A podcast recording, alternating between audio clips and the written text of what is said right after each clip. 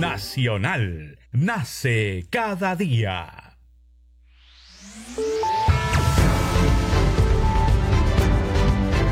Congreso Radio presenta Al día con el Congreso. Una síntesis informativa del trabajo legislativo, de representación y de fiscalización del Parlamento Nacional. Una producción de la Oficina de Comunicaciones del Congreso de la República.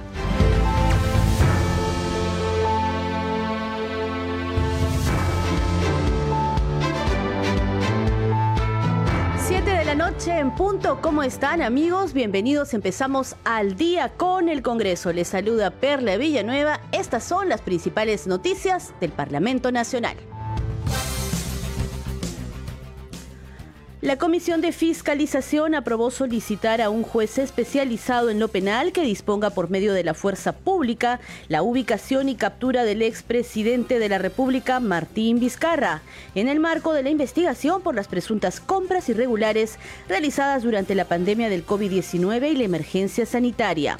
El presidente de la comisión, Héctor Ventura, refirió que el ex jefe de Estado no asistió a cinco invitaciones de este grupo de trabajo.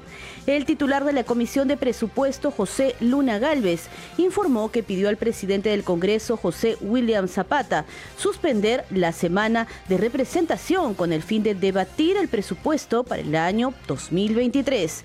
Explicó que el Pleno del Congreso tiene como plazo hasta el 30 de noviembre para aprobar el presupuesto público para el próximo año fiscal. En tanto, la Comisión Permanente del Congreso sesionará mañana jueves 24 y este viernes 25 de noviembre para decidir sobre varios informes de calificación de la Subcomisión de Acusaciones Constitucionales. Usted está escuchando al día con el Congreso.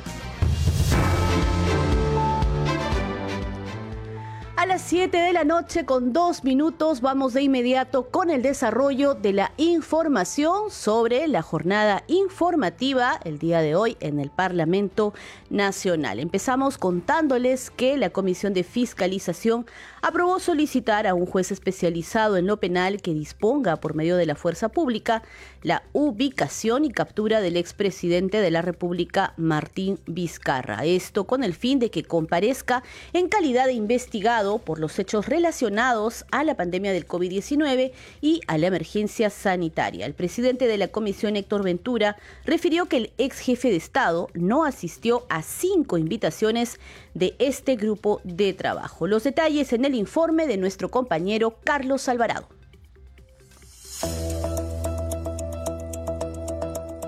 La Comisión de Fiscalización acordó por unanimidad solicitar al Poder Judicial la ubicación y captura del expresidente Martín Vizcarra a fin de ponerlo a disposición del Congreso.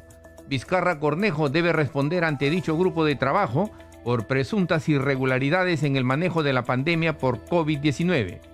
Señor presidente, culminado el proceso de votación, se han obtenido 14 votos a favor, 0 en contra, 0 abstenciones. Conforme al resultado expuesto, el acuerdo para ejercer el apremio correspondiente y solicitar al juez especializado en lo penal disponga que la fuerza pública ubique, capture y ponga a disposición de esta comisión investigadora al ciudadano Martín Vizcarra Cornejo para que rinda su testimonial, el mismo que ha sido aprobado por unanimidad. Fue el congresista de Renovación Popular Alejandro Muñante quien formuló el pedido para recurrir al auxilio de la fuerza pública. Dijo que es importante que el exmandatario responda por las denuncias tan graves de manejo político de la pandemia que enlutó a miles de peruanos. Creo que llegó el momento de poner eh, freno a esta situación a la que nos está llevando el expresidente vacado, Martín Vizcarra Cornejo, por lo que expreso, señor presidente, el pedido para que se ordene la conducción de grado de fuerza al señor Martín Vizcarra hacia la Comisión de Fiscalización para que responda sobre estos cuestionamientos tan graves que han enlutado a miles de familias en nuestro país. Que es momento de poner un alto a esta sensación de impunidad que está generando la inasistencia deliberada del señor Martín Vizcarra a la situación que su digna presidencia está elaborando. El presidente de la Comisión de Fiscalización, Héctor Ventura, informó que se citó en cinco oportunidades a Martín Vizcarra y a ninguna de ellas acudió. De acuerdo a los hechos y a sus prerrogativas, puso al voto la solicitud para la intervención del juez especializado en lo penal. El ciudadano Martín Alberto Vizcarra Cornejo ha sido citado en calidad de investigado en cinco oportunidades, sin que haya asistido a ninguna de las citaciones.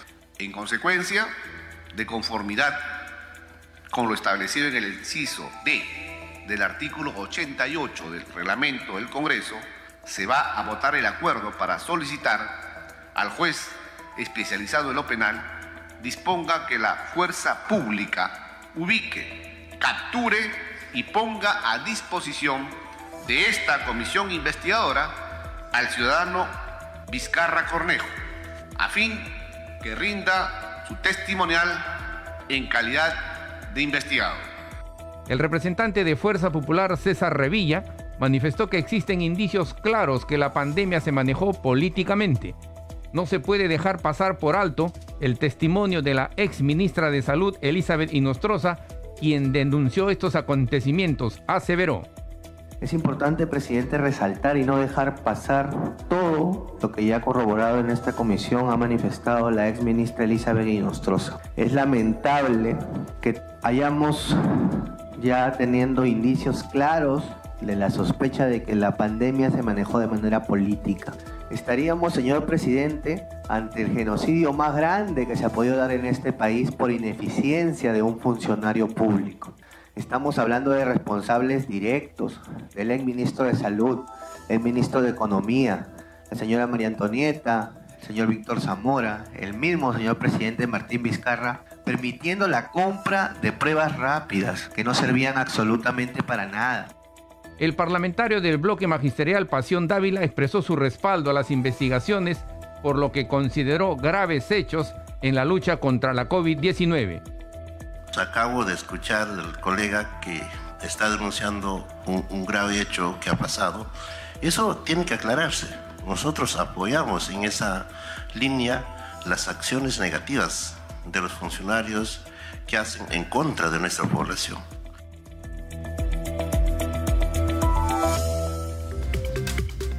Muy bien, de a las 7 de la noche con 8 minutos vamos a cambiar de tema. La congresista Gladys Echaí se refirió al fallo del Tribunal Constitucional que anula el proceso por presunta traición a la patria contra el presidente Pedro Castillo Terrones. La representante de Renovación Popular acotó que una derrota sería si se hubieran pronunciado sobre el fondo. Escuchemos.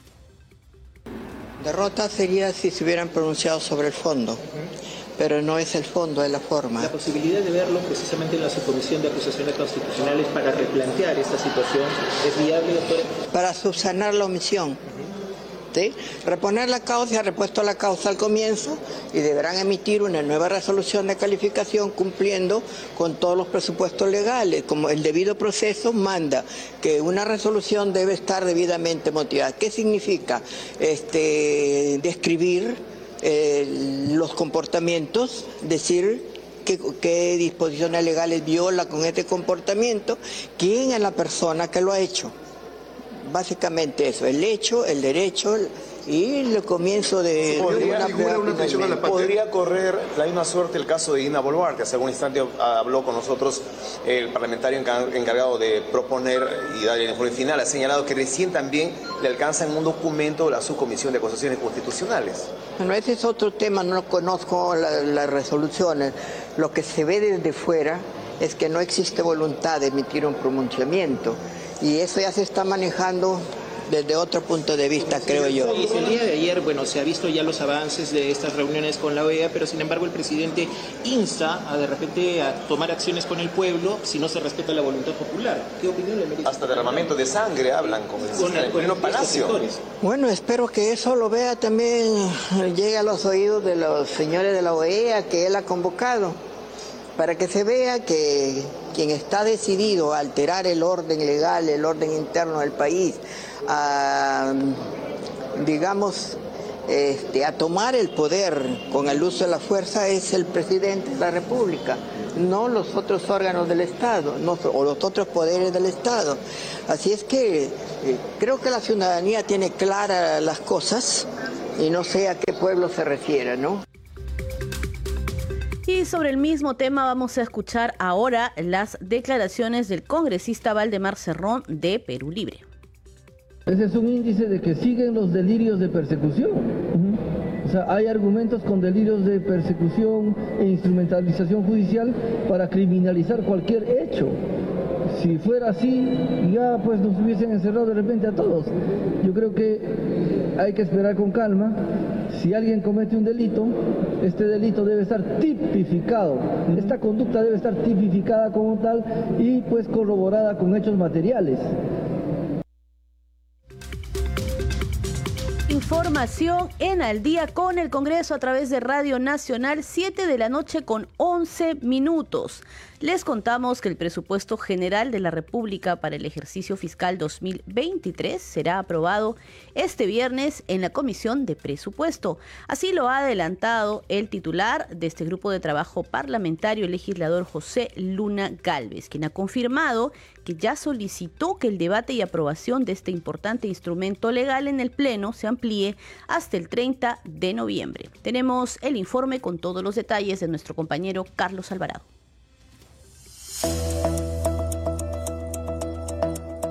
La Comisión de Presupuestos solicitó a la Presidencia del Congreso suspender la semana de representación a fin de debatir y aprobar el presupuesto general de la República para el 2023, que asciende a más de 214 mil millones de soles.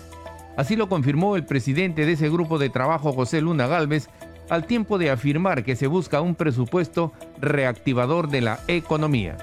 Hemos pedido al presidente del Congreso que se suspenda la semana de representación para que sigamos trabajando nosotros para sacar un presupuesto equilibrado, pero que tenga rostro humano. De lo contrario, este presupuesto será lo mismo de antes, una repetición, un copia y pega del año anterior. Esperemos que sea un presupuesto reactivador de la economía, generador de empleo, que asegure que la actividad privada pueda invertir para efecto de sacar adelante. Queremos un presupuesto que anime a los empresarios privados a invertir y podamos tener mayor empleo y reactivemos la economía. Explicó que de acuerdo a la ley el presupuesto general debe ser aprobado por el Pleno como fecha máxima el 30 de noviembre. Informó que el proyecto de presupuesto para el 2023 será aprobado en su grupo legislativo este viernes y que las normas sobre endeudamiento y equilibrio financiero ya fueron sancionadas. El presupuesto, según la ley, tiene fecha máxima 30 de noviembre que debe aprobarse en el Pleno del Congreso. Nosotros estamos programando que el día viernes en la mañana estaremos aprobando el presupuesto, que es la tercera ley. Y las dos primeras leyes ya lo hemos aprobado por unanimidad. Nos falta la tercera ley y eso amerita más análisis porque, como les digo, los diferentes sectores o ministerios tienen demanda social. Ahora están llegando acá y por eso estamos nosotros pidiendo opinión técnica de economía y finanzas para que ellos definan o no su propio presupuesto. El representante de Podemos Perú afirmó que la Comisión de Presupuesto está conformada por técnicos profesionales que serán garantía de una ley equilibrada y descentralista. Presupuesto es total y absolutamente técnico, profesional, que debe apalancar el crecimiento económico del Perú y generar empleo. El país debe estar totalmente seguro, este presupuesto va a ser equilibrado definitivamente y factible de realizar y tiene que ser generador de empleo. Si no genera empleo y se va en gastos de operación, estamos mal. Y tiene que ser descentralizado y tiene que mover la economía. Tenemos un problema de desempleo y tenemos como herramienta el presupuesto público para solucionar el problema de desempleo y solucionar la demanda social.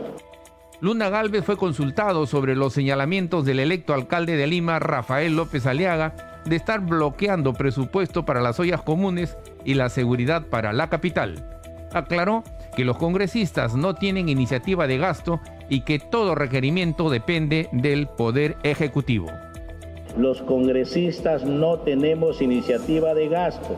el que siga los trámites que corresponde para obtener presupuesto. Eso tienen que aprender todo aquel que agarre una función pública. Entonces, que siga su trámite y se atenderá. Pero cualquier cosa, nosotros lo pasamos a opinión del Ministerio de Economía y Finanzas.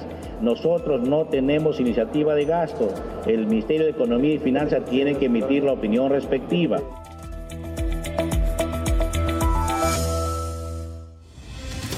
Muy bien, en el día con el Congreso vamos a continuar dando cuenta de la jornada informativa y de trabajo hoy en el Parlamento Nacional. Vamos con información de la Comisión de Justicia. En este grupo de trabajo parlamentario se aprobó por mayoría el predictamen del proyecto de ley que propone la norma de autorización de viaje notarial de menores de edad, esto en caso de enfermedades y estudios. La iniciativa legislativa consigna que el menor de edad que requiere un tratamiento médico en el extranjero por enfermedad compleja, será autorizado por uno de los padres, quien deberá presentar el informe médico ante la notaría precisando el diagnóstico del tratamiento. Escuchemos. El predictamen requiere en el proyecto de ley 1978 que se propone la ley de autorización de viaje notarial de persona menor de edad en el caso de enfermedad, eventos deportivos y estudios. Artículo único. Modificación del artículo 11 de la ley 27337 bajo la siguiente eh, texto sustitutorio.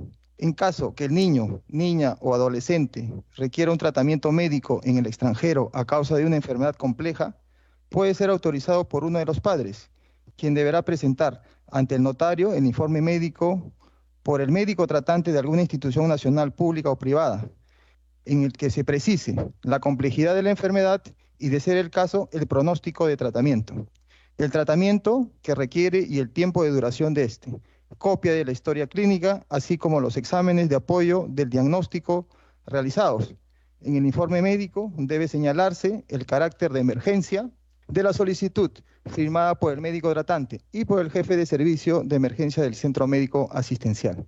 En el caso que el niño, niña o adolescente tenga que realizar un viaje por estudios o representación del país en eventos deportivos en el extranjero, será autorizado por uno de los padres ante notario, autorización que deberá contar con la constancia de ingreso y o matrícula del centro de estudios, la cual deberá contener el tiempo de duración y la malla curricular. En el caso de eventos deportivos, se deberá presentar los documentos que acrediten la representación deportiva en el exterior, invitación al evento internacional validado por el sector deportivo, autorizando la representación, así como el tiempo de duración y el lugar en el cual se celebrará.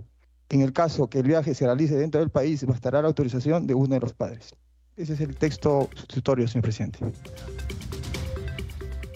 Muy bien, vamos a cambiar de tema porque el presidente del Congreso, José William Zapata, se reunió en la víspera con la titular del Poder Judicial, Elvia Barrios, para dialogar sobre una mejora en el presupuesto de dicha institución. Esto con el objetivo de mejorar la administración de justicia en el país. Tenemos el informe de la multiplataforma de noticias del Congreso. El presidente del Congreso, José William Zapata, recibió la titular del Poder Judicial, Elvia Barrios, para sostener una reunión en el Palacio Legislativo. Este encuentro tuvo como tema principal la exposición y solicitud de aprobación del presupuesto 2023 para el Poder Judicial. Y hemos tenido también un representante de la Comisión de Presupuesto y este, con la idea de poder este, encontrar algunos acuerdos mejores. Tras haber expuesto el incremento en el presupuesto de la institución judicial, Elvia Barrios remarcó que este pedido se hace con el fin de mejorar el servicio que brindan al país pero también para ello requerimos un incremento de presupuesto. Ya sostuvimos, por cierto, una reunión con el MEF anteriormente, con el Ejecutivo, donde sí se nos han aprobado algunas mejoras sustantivas para que funcione el servicio justicia y ahora corresponde pues que a través del legislativo esto se convierta en ley en la Ley General de Presupuesto. El titular del Parlamento apoyó el fin del incremento solicitado, motivo por el cual se comprometió a hacer lo posible para que este sea aprobado. Y nos, toca seguir coordinando y, hacer, acercamientos también con el ministro de, Economía. Yo creo que ahora es un buen momento en que se debe conversar acerca de presupuestos. Elvia Barrios también se pronunció sobre la reunión que sostuvo con la misión de la OEA, en la cual mencionó que han expuesto cuál ha sido el rol del Poder Judicial y ratificó la independencia con la que actúan los jueces. Hemos señalado fundamentalmente cuál ha sido el rol que le ha correspondido al Poder Judicial en este escenario. Hemos ratificado lo que siempre hemos dicho, de que no hay persecución política, ni tenemos ningún interés en ninguno de los procesos, que solo actuamos bajo el marco normativo y ante la pretensión que en su momento pudiera presentar el Ministerio Público. Finalmente mencionó que el Poder Judicial señaló a la OEA que ellos en varias oportunidades solicitaron al Ejecutivo que se convoque a un Consejo de Estado para articular acciones que superen la crisis política. 7 de la noche con 20 minutos continuamos en Al día con el Congreso a través de la señal de Radio Nacional. En la Comisión de Inclusión Social y Personas con Discapacidad del Parlamento Nacional se escuchó la sustentación del proyecto de ley que agiliza el procedimiento de gestión administración y distribución de alimentos en los comedores populares. La exposición estuvo a cargo de su autor, el parlamentario Eduardo Salguana Cavides de Alianza para el Progreso, quien señaló que entre otros problemas a resolver se encuentran la desnutrición causada por la pandemia de la COVID-19 en el sector urbano y rural, así como también brindar alimentos a costos sociales o gratuitos en relación a la demanda. Tenemos los detalles en el siguiente informe.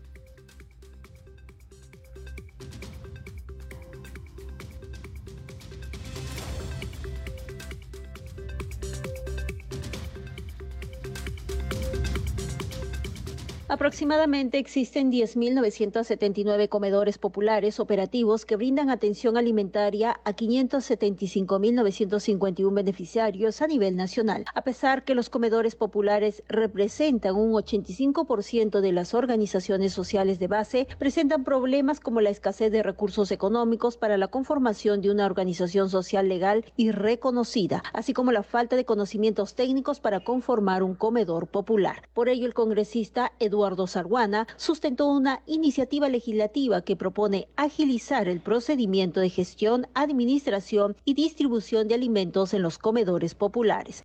Los comedores populares deben obtener reconocimiento de personería jurídica, que significa contar con la inscripción en la Superintendencia de los Registros Públicos, SUNAR, ¿no?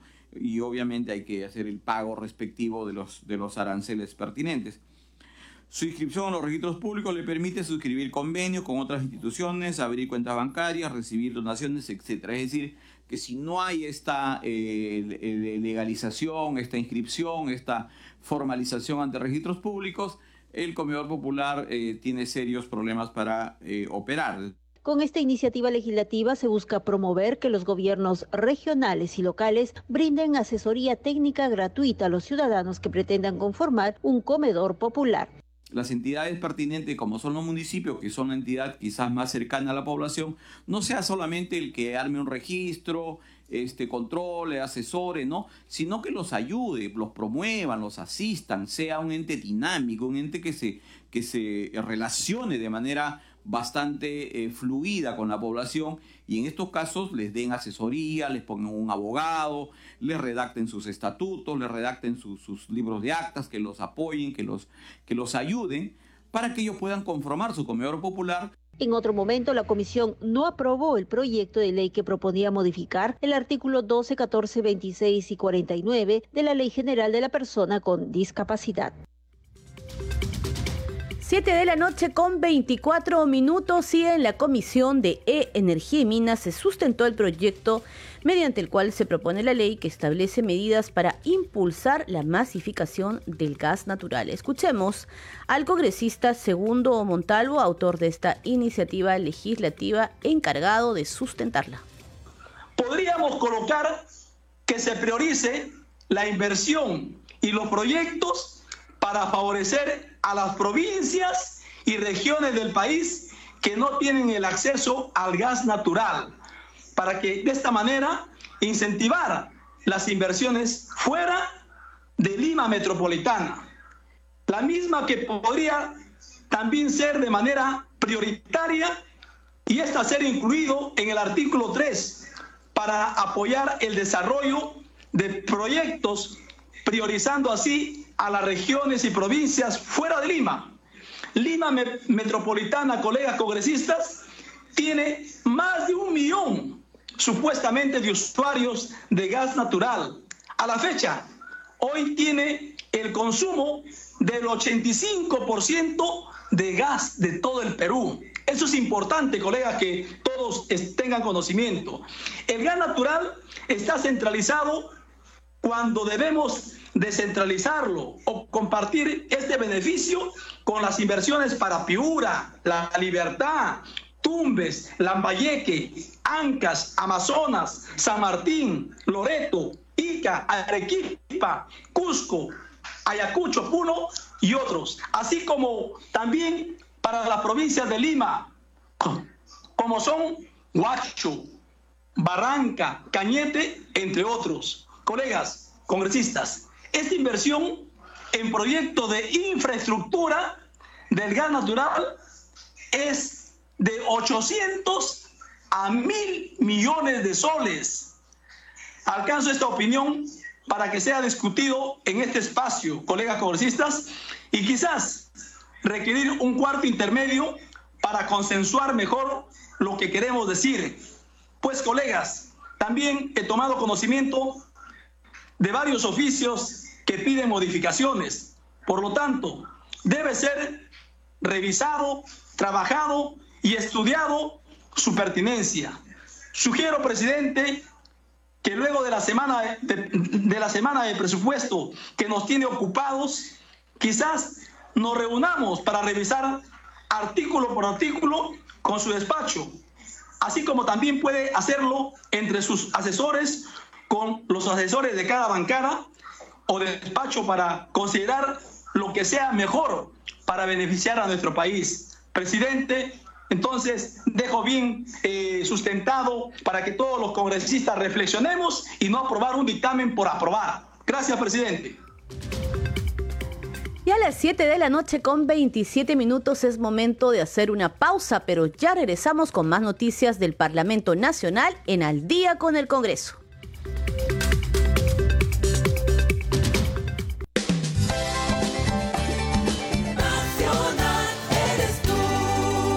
Nacional nace cada día. La tisanera llegó, aquí está la tisanera. Disfruta de la obra de Victoria Santa Cruz en la voz de 19 peruanos de hoy artistas, deportistas icónicos y personalidades del mundo de la cultura en el nuevo disco Victoria Santa Cruz. Me gritaron negra. Una producción de Nacional que rinde un merecido homenaje a la maestra Victoria. No hay nadie que se quede sin saborear mis tamales. Victoria Santa Cruz. Me gritaron negra. Descárgalo gratuitamente en la página web de Nacional y en todas las plataformas del IRTP. Negra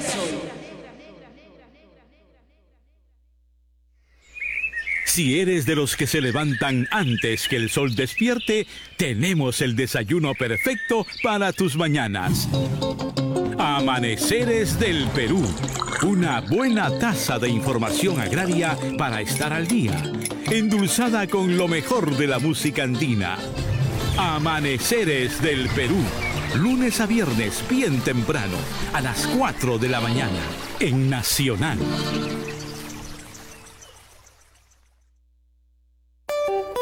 No es un día cualquiera.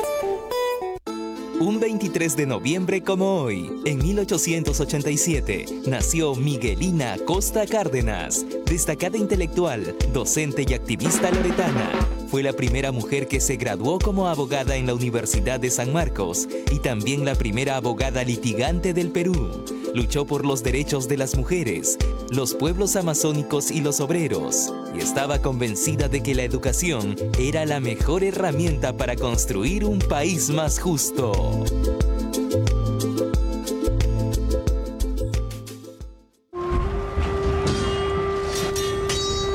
Este no es el tráiler de una película. Es la mente de Juanjo, que está en su casa del Callao, sentado en su sillón leyendo un libro.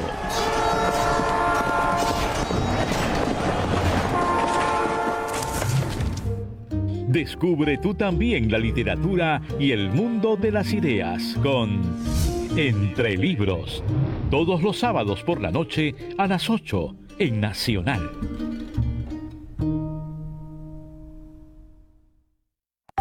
¿Sabes qué es lo que no te pueden pedir en la lista de útiles? ¿Sabes dónde quejarte por un mal servicio de salud? ¿Sabes cómo evitar ser víctima de un fraude con tarjeta de crédito? Tranquilos, mis queridos canchanchanes, que ya volvió la voz del consumidor, el programa que te informa, te defiende y donde tu voz suena fuerte. La voz del consumidor con Grisólogo Cáceres, de lunes a viernes a las 10 de la mañana por Nacional.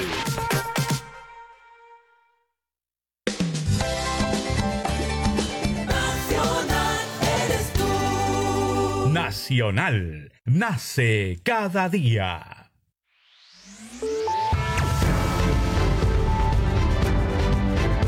Continuamos en Al día con el Congreso.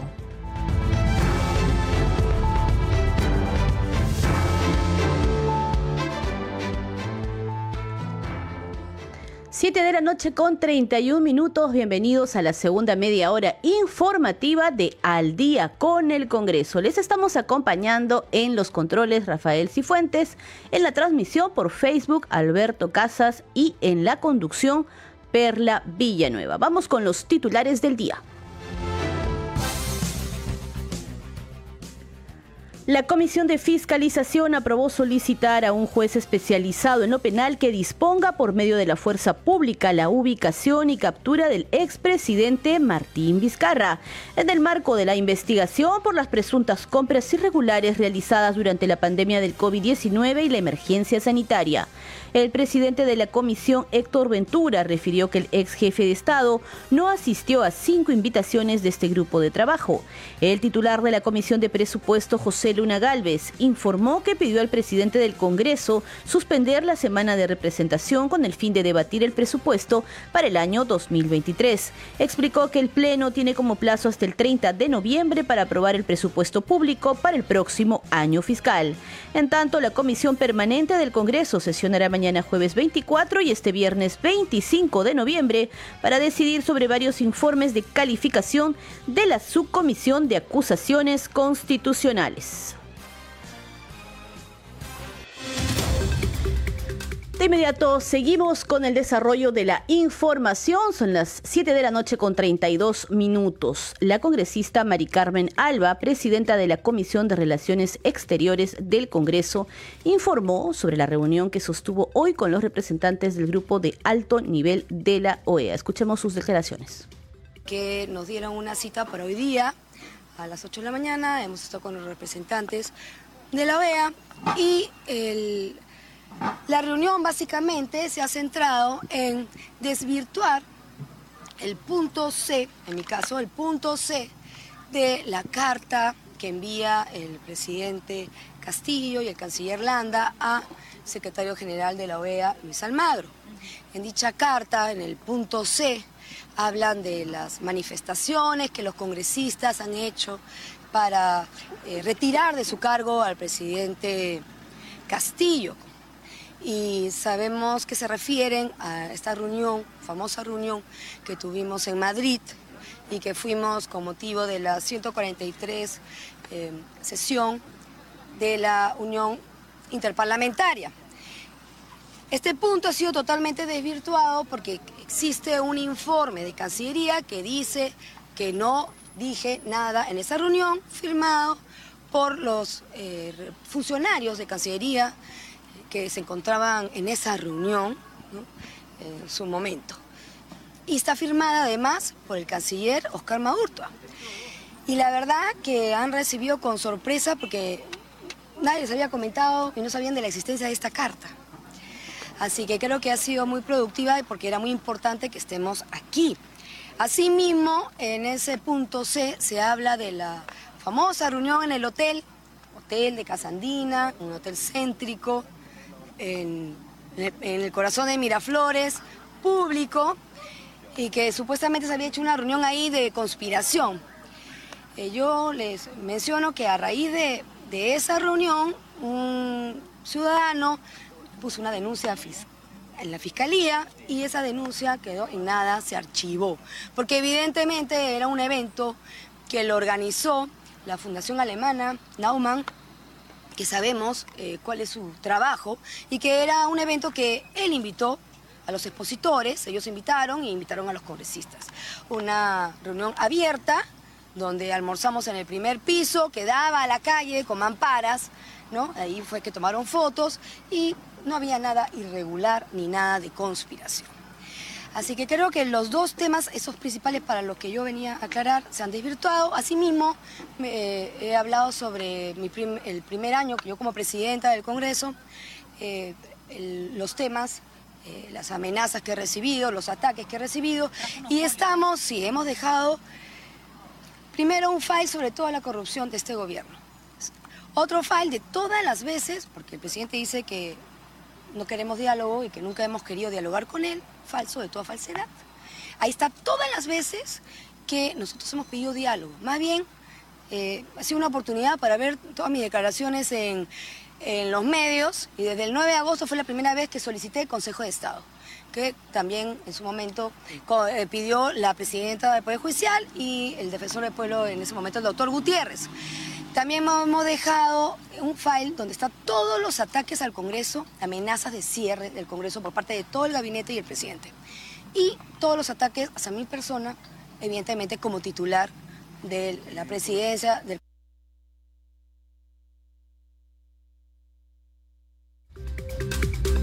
la noche con 36 minutos vamos a continuar con más información. Vamos a cambiar de tema en el día con el Congreso porque incentivar a las mujeres a no callarse ante cualquier tipo o acto de violencia es, en palabras de la congresista Kira Alcarraz, la línea medular que recoge la campaña que utiliza el hashtag La ley te protege.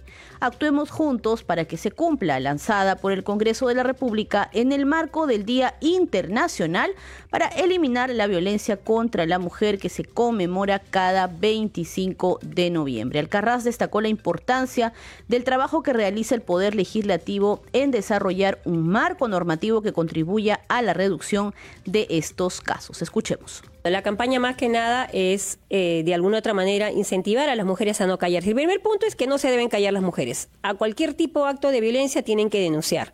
El Congreso, de alguna otra manera, hemos, estamos trabajando, no solamente mi persona, sino los 130 congresistas, somos eh, una parte mujeres, ¿no? Pero los 130 congresistas estamos trabajando en que esto no puede seguir subiendo las cifras. Eh, tenemos un módulo de atención en el Congreso que estamos contando, donde estamos dando ayuda psicológica para las personas que se animen de alguna otra manera a denunciar. Ya hemos tenido hace poco un caso social de la señora Rosa, que no voy a decir su apellido eh, por respeto, eh, pero que sí ha salido de ese círculo vicioso donde que tenía una pareja ya tiene tres años y es una es una realidad no eh, mi persona y como otras congresistas hemos hecho este proyectos. Mi proyecto es el uno el 31613 que es justamente de las casas refugio. Mire hasta el 2021 eran 136 casos de violencia de feminicidio por año. Imagínense el 43%, lo peora, ese es lo que ahí viene, el 43% eh, ha sido producido por familiares dentro de tu familia. Supuestamente dijeron que las tasas bajaron en época de pandemia, eso es mentira. Sí, te dicen qué has hecho, que es la clásica pregunta. ¿Qué has hecho? ¿Estás segura que vas a denunciar al padre de tus hijos? Piensa en eso, arréglalo. o sea, te desaniman en vez de animarte a que pongas la denuncia y al final ya no esa denuncia no prospere, porque empieza como una denuncia agresión física. La función de todos los periodistas es criticar, criticar el trabajo que hacemos el Ejecutivo y el Legislativo. Es parte de lo que nos toca y es parte de lo que nosotros tenemos que de alguna otra manera es lo que viene con el paquete al ser congresista, ser ministro, ser premier, etcétera, etcétera. Pero no por eso podemos atacar faltando el respeto, violentando o promoviendo la violencia. Yo creo que el premier se, se excedió, no creo, se excedió y lo que debió haber hecho como un hombre o caballero debió haber salido a los minutos y pedir disculpas. Gracias a Dios, eh, dos proyectos que he presentado de los 19 que tengo y que seis ya son leyes. Eh, justamente la primera es la 31439, que ley que fortalece las instancias de concertación de políticas públicas contra la violencia de la mujer a nivel regional, provincial y distrital. Ahora no va a haber excusas de que en los gobiernos regionales y locales tendrán que trabajar pues, por las mujeres, porque ahí es donde hay más índices de violencia porque son ignoradas. Y el otro proyecto que es 3163, que son las casas refugios.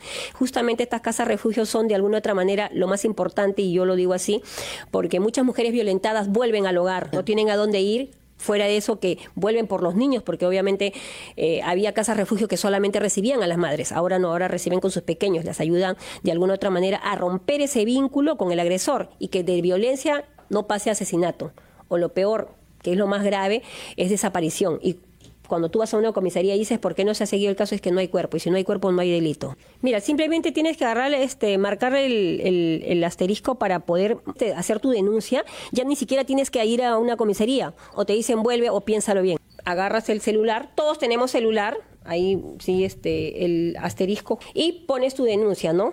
Ahí te, dan una opción para que pongas detalladamente qué es lo que, que necesitas y si necesitas un patrullero, el patrullero va en menos de de una hora tiene que llegar a tu, a, tu domicilio. Está conectado con todas las comisarías. Todas las comisarías cuentan con el sistema digital para que puedan atender asterisco, bueno, el asterisco, el asterisco sí. Tenemos un grupo justamente en este foro que voy a hacer el día 30 de las mujeres que eh, este, el, grito, este, un grito en silencio. Gracias a Dios hemos tenido bastante acogida desde que la semana pasada que ya hemos empezado tenemos más de 100 personas ya inscritas en un solo día que se han inscrito, que quieren saber cómo se, cómo se inscriben a la plataforma y de alguna otra manera también tenemos a las madres cuidadoras madres cuidadoras que también han sido violentadas, que no pueden asistir, pero pueden estar vía Zoom porque obviamente sus criaturas no las pueden dejar. Escuchábamos entonces a la parlamentaria Kira Alcarraz de la bancada Integridad y Desarrollo comentándonos sobre esta campaña que utiliza el hashtag La ley te protege, actuemos juntos para que se cumpla, lanzada por el Congreso de la República en el marco del Día Internacional para eliminar la violencia contra la mujer que se conmemora cada 25 de noviembre. A las 7 de la noche con 42 minutos vamos a cambiar de tema. El parlamentario Alejandro Aguinaga de Fuerza Popular brindó detalles sobre la reunión que su grupo de trabajo sostuvo en la víspera con los representantes de la Organización de Estados Americanos, OEA. Ayer hemos tenido la reunión con los cancilleres de la OEA, donde claramente se ha podido exponer nuestra posición y clarificar lo que en algún momento alguno de ustedes acaba de preguntar.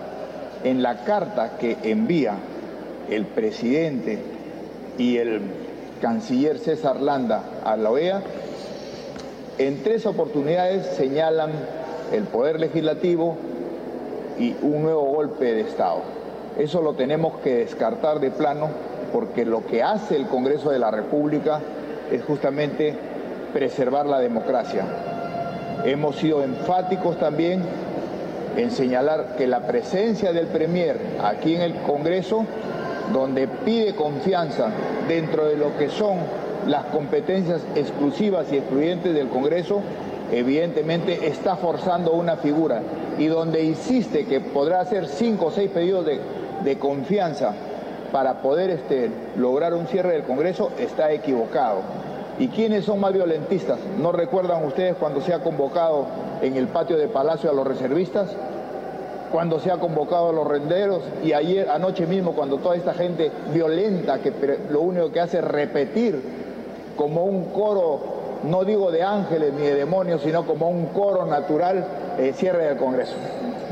Entonces eso es lo que está violentando la democracia. Ayer precisamente mientras la OEA desarrollaba su valor, el presidente de la República en patio de honor también volvía a señalar eh, que tomará medidas si es que eh, lo quieren sacar del gobierno. En todo caso, esto es una amenaza en medio de una situación en la que él mismo está convocando la Carta Interamericana para dar una solución a la crisis. Si usted revisa lo que podría ser la expectativa del gobierno a través eh, de la presentación del grupo de la OEA en el país y donde En ningún momento la comunicación de los cancilleres habla de golpe de Estado. Lo que hace es una invocación para que eh, se retome o se tome un diálogo, pero no hace un señalamiento dentro de lo que sí específicamente en tres oportunidades en la carta señala el canciller. El Congreso de la República no ha puesto de manera retadora, por ejemplo, cuando se inicia con el primer canciller de este régimen, el señor Héctor Béjar, ¿no es así? Asesino, este, guerrillero, que causó mucho muerte indolor en la zona de Ayacucho. Eso no lo ha puesto el, eh, no Congreso, o cuando han puesto ministros, alguno de ellos, que proviene pues no solamente del MOVAES, sino con acciones senderistas. Y la parlamentaria Jessica Córdoba de Avanza País informó sobre la modificación de la norma referida al registro de deudores alimentarios morosos REDAM, que fue aprobada por la representación nacional. Señaló que la anterior norma no cumple con la función por la que fue creada para que los deudores se registren de forma adecuada. Escuchemos. Hemos luchado bastante por esta norma porque estamos protegiendo los derechos de nuestra niñez. Eh, efectivamente, en el año 2007 se creó la ley 28970 que crea el registro de deudores alimentarios morosos, ¿no? Pero ya desde aquel tiempo acá eh, se ha podido dar cuenta que no cumple con la función para la que fue creada. ¿Por qué? Porque los casos eh, de deudores no se estaban registrando de una manera adecuada y teniendo, por ejemplo, eh, solamente un 0.9% de inscritos en este, en este registro. Entonces, lo que se ha aprobado ayer es que eh, la solicitud de inscripción de parte. ¿Qué quiere decir eso? Que él o la demandante puede inscribir a este deudor moroso de alimentos al registro de, de REDAN, ¿no? Así cumpliendo con, y asegurando la pensión alimenticia de nuestros niños y no vulnerando este Claro. derecho. La parlamentaria Jessica Córdoba de Avanza País también explicó el proceso a seguir para que esta norma se concrete y pidió al Ejecutivo su respectiva promulgación. Eso debe, digamos, ocurrir luego de una sentencia ejecutoriada por parte del Poder Judicial. Así es, después de, de- de una sentencia y que haya pasado el plazo donde el juzgado tiene que derivar este oficio. Que son tres días, me parece. Sí, tres días al registro de deudores. ¿Qué ha pasado entonces? ¿Por qué, digamos, si el Poder Judicial debe ser ágil, debe ser expeditivo, que es como, digamos, son las frases principales que escuchamos a, lo- a los magistrados, la celeridad judicial, ¿por qué esta demora? Ahí se, ve, se ha podido comprobar un poco la deficiencia ¿no? de estos órganos jurisdiccionales y creo que, y también viendo que ellos no podían revertir esta norma. Bueno, probablemente el COVID también puede haber sido un factor, la También. pandemia, ¿no? Ahora, lo que queda es que el Poder Ejecutivo la promulgue. ¿Habrá alguna reglamentación o basta con esta norma? y tiene que eh, promulgarla ¿no? En un plazo de, de 15 ley, ¿no? días Ujú, a 30, claro. sí, y luego este, reglamentar también lo que nosotros estamos solicitando a través de este proyecto. 7 de la noche con 48 minutos vamos a conocer la agenda de actividades en el Parlamento Nacional para mañana 24 de noviembre del 2022. Nuestro compañero Josman Valverde está listo para brindarnos esa información. Adelante Josman. Perla, buenas noches. Así es, conozcamos de inmediato las actividades previstas para mañana jueves aquí en el Congreso de la República, jueves 24 de noviembre, que se inician muy temprano a las 9 de la mañana con una sesión de la comisión permanente que está convocada precisamente para esa hora. La va a presidir el titular del Parlamento, José Williams Zapata, y por disposición precisamente de él se ha convocado esta sesión eh, de la Comisión Permanente, eh, tanto para mañana jueves como para el viernes 25. Las sesiones van a desarrollarse de las 9 de la mañana, van a ser en el hemiciclo eh, de sesiones del Palacio Legislativo y se van a ver diferentes temas que están previstos ya en la agenda. Vamos a estar pendientes de los mismos a fin de conocer al detalle lo que se vaya a abordar precisamente en el seno de la Comisión Permanente mañana desde las 9. Pero también aquí en el Congreso hay otras actividades, tres ceremonias en sí. Una de ellas a las 9 de la mañana es un homenaje a Víctor Raúl Aya de la Torre, que se está conmemorando los 127 años de su nacimiento y 43 años de su fallecimiento. Esto lo está promoviendo el despacho del parlamentario andino Gustavo Pacheco, va a ser en el hemiciclo Raúl Porras Barrenechea. También habrá a las 10 de la mañana otra ceremonia, esta vez en reconocimiento nacional a los bomberos del Perú y lo promueve el despacho de la congresista Kira Alcarraz. Esto va a desarrollarse en la sala Bolognesi del Palacio Legislativo. Y como mencionábamos, eran tres las ceremonias, la tercera se va a desarrollar en horas de la tarde. A las tres es un reconocimiento y condecoración a los ciudadanos y ciudadanas de la región Pasco en su 78 aniversario de creación política. Esto lo promueve la Comisión de Salud y Población, se va a desarrollar en el Auditorio José Faustino Sánchez Carrión. Son entonces estas las actividades que se tienen previstas para eh, mañana jueves 24 de noviembre, Perla. Estaremos pendientes de cada una de ellas a fin de conocer el detalle de las mismas, la transmisión respectiva a través de nuestras diferentes multiplataformas informativas así como también todo un resumen completo en horas de la noche, siempre en al día con el Congreso. Regresamos contigo estudios. Adelante. Buenas noches, Perla. Gracias, Josman, efectivamente, y siempre a través de la señal de Radio Nacional. Vamos a continuar con más información. 7 de la noche con 51 minutos. La Comisión de Seguridad Ciudadana del Congreso de la República, presidida por el congresista Alfredo Azurín, realizó una sesión en Huacho. Los detalles en el siguiente informe. Con gran expectativa se desarrolló la vigésima sesión ordinaria descentralizada de la Comisión Multipartidaria de Seguridad Ciudadana en Huacho. Este grupo de trabajo, dirigido por el congresista Alfredo Azurín Loaiza, contó con la participación de varias autoridades de diferentes distritos del norte de la capital. El tema que se trató fue acciones y estrategias para reducir la delincuencia, violencia familiar, crimen organizado, trata de personas y tráfico ilícito de drogas en las provincias de Guaura, Ollón, Cajatambo, Barranca y Guaral. Jorge Luis Inga Orellana, director de la Dirección de Derechos Fundamentales del Ministerio del Interior, planteó las iniciativas que realiza dicho ministerio para reducir la delincuencia en el país. Por su parte, Giancarlos Mogollón Sánchez, representante del Ministerio de la Mujer, detalló la situación actual y las cifras que maneja el programa Aurora respecto a los casos de violencia familiar en Lima provincias. Dentro de las estadísticas sobre los casos que venimos atendiendo dentro de la región, son 5.112 casos atendidos desde el mes de enero hasta septiembre. Tenemos distintas estrategias dentro de la región o implementadas en la región. Tenemos las estrategias comunicacionales, de las cuales se encarga sobre todo el área de promoción y prevención de los centros de. Gustavo Humberto Requena Cornejo, representante de Migraciones, detalló las acciones que se realizan en los temas de trata de personas, tanto en Lima como en provincias.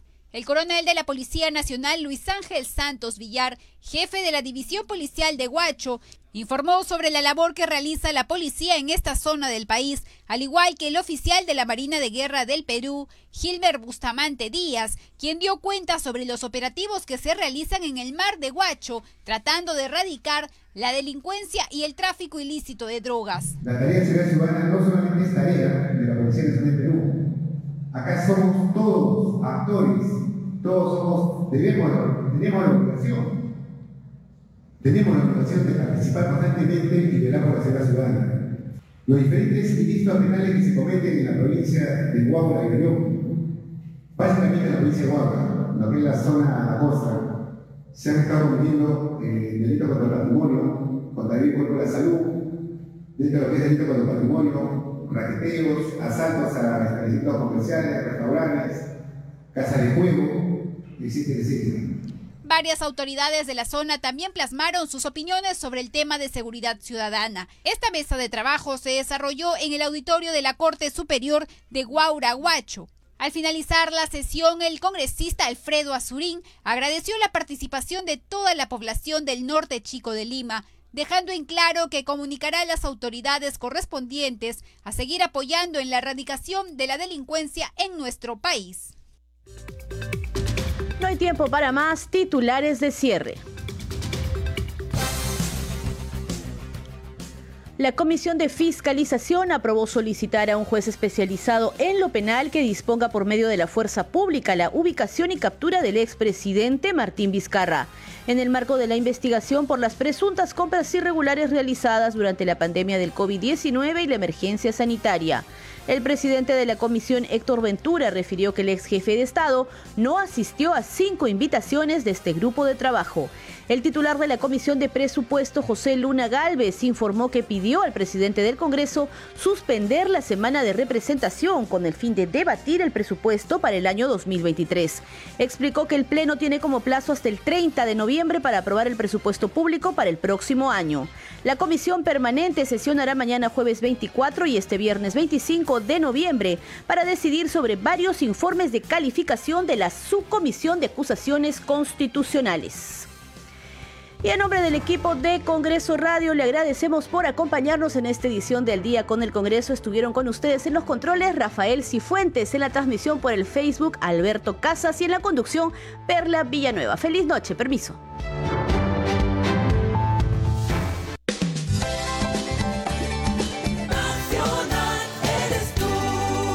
Nacional, nace cada día.